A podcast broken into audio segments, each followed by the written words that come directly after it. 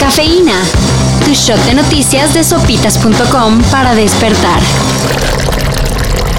En Tulum, Quintana Roo. Policías municipales mataron a una mujer al arrestarla. Al parecer, una de las oficiales causó su asfixia al colocar la rodilla sobre el cuello de la detenida. En una maniobra muy parecida a la que causó la muerte de George Floyd en Estados Unidos. Los policías fueron separados de su cargo y ya están bajo investigación.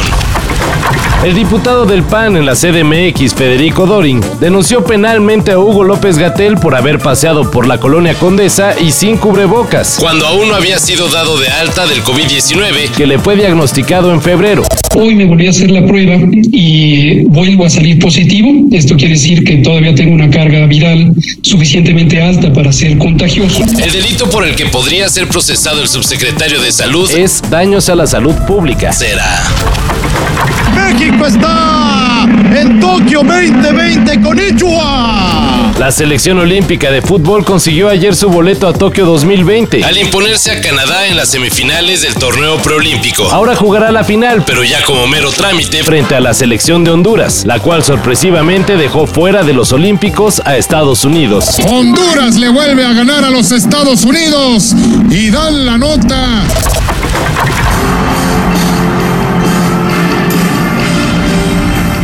Este fin de semana, 5.000 personas se reunieron en el Palacio San Jordi, en Barcelona, para el concierto de la banda Love of Lesbians. Se trató de uno de los primeros eventos multitudinarios que se dan en el mundo durante la pandemia. Y como tal, fue un experimento que, de ser positivo, podría abrir una ventana para la realización de más conciertos. Con su boleto, cada uno de los asistentes tuvo una prueba de antígenos de COVID-19 y un cubrebocas FFP2.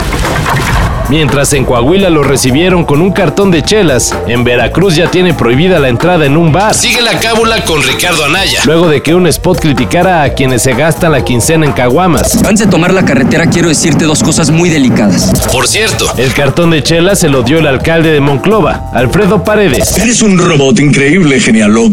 Eh, estaba pensando si por casualidad das algún placer lo cual no le hizo mucha gracia a parte de la población. Sobre todo porque era cerveza light. Para esto y mayor información en sopitas.com. Cafeína. Shot de noticias de sopitas.com para despertar.